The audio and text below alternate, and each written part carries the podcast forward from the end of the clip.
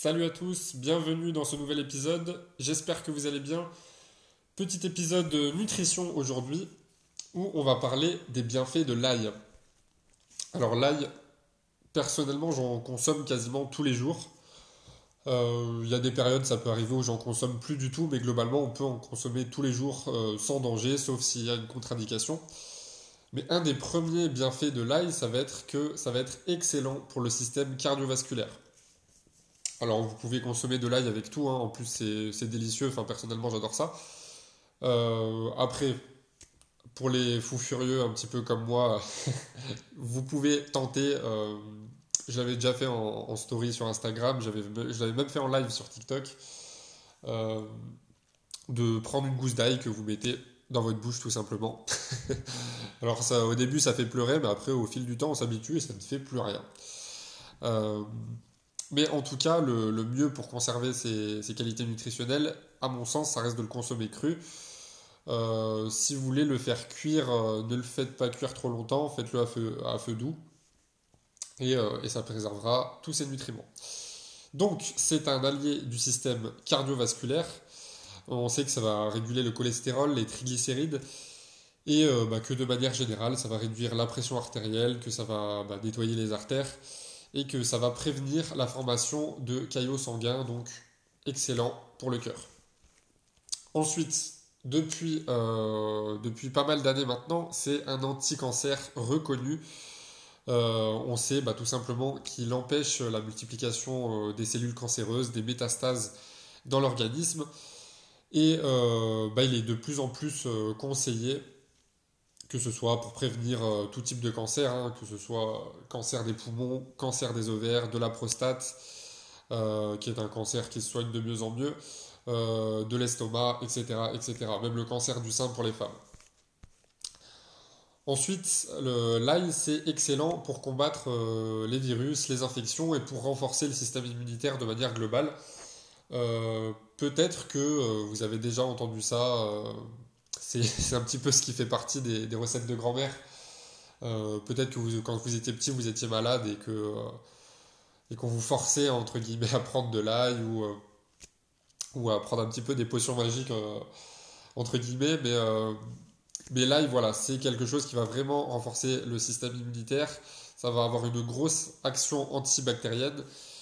Et, et puis bon, bah, ça va chasser tout ce qui est indésirable dans l'organisme.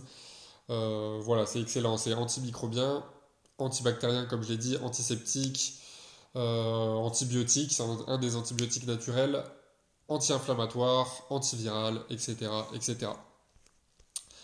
Ensuite, euh, l'ail, ça va favoriser une bonne digestion. C'est pas forcément le premier bienfait auquel on pense, mais ça favorise une, une bonne digestion. Ça va permettre aussi de faire un meilleur équilibre hormonal, donc entre comme par exemple avec des hormones comme la gréline, la leptine, euh, qui vont réguler les, hormones de la faim, et bien indirectement, ça va aussi améliorer la digestion parce qu'en général, quand on a par exemple euh, des troubles du comportement alimentaire, des fringales, ce genre de choses, on ne se dirige pas forcément vers des aliments qui sont très sains et pas forcément vers des aliments qui vont aussi euh, bah, faciliter un confort digestif. Donc l'ail a à la fois une action directe et indirecte sur le, confort du système digestif et euh, ça va permettre aussi de restaurer la flore intestinale. Ensuite, euh, l'ail, c'est excellent pour plein d'autres choses, que ce soit pour la satiété, comme je l'ai dit. Euh, bon, après, évidemment, tout est question de juste équilibre. L'idéal, c'est pas de, trop en manger ou de ne jamais en manger. Euh, voilà, ça, permet de mieux rééquilibrer. Ça permet aussi, euh, alors, pour la tension artérielle, on entend euh, beaucoup, surtout sur Instagram, à une époque où on voyait beaucoup d'infographies sur l'ail qui disaient alors l'ail fait baisser la tension artérielle, l'ail fait augmenter la tension artérielle. donc, dans tous les cas, l'ail est bénéfique pour la santé, à condition, bien sûr, que euh, vous ne soyez pas euh, dans un état de santé ou que vous n'ayez pas de contre-indication tout simplement. Parce qu'il y a énormément d'aliments qui sont euh, bah, qui sont surpuissants tout simplement, avec, comme par exemple des épices comme le curcuma. J'avais fait un épisode, il me semble, sur les anti-inflammatoires naturels que je vous invite à aller écouter. Mais ça peut arriver que parfois, à cause d'allergies, d'intolérance ou tout simplement d'effets secondaires, hein, sans, sans qu'il y ait forcément d'allergie ou d'intolérance, euh, bah que en effet, par exemple, un médicament ou un, ou un état de santé particulier, que certains aliments euh, vont avoir des méfaits. Donc il faut, euh, bah, il faut vous adapter à votre état de santé. Mais globalement, si vous êtes en bonne santé, bah, des aliments comme l'ail, comme le curcuma, euh, voilà, comme le gingembre, ça va être excellent pour votre santé. Après, si vous avez un souci de santé en particulier, comme d'habitude, demandez à un professionnel. Mais voilà, c'était un petit podcast rapide sur l'ail. Je vous invite vraiment à en consommer le plus possible.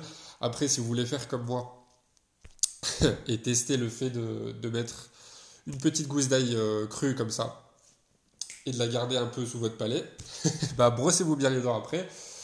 Et puis je vous dis à très bientôt pour un nouveau podcast. Comme d'habitude, vous avez tous mes liens, tous mes réseaux, euh, mon travail, etc. en description. Ciao ciao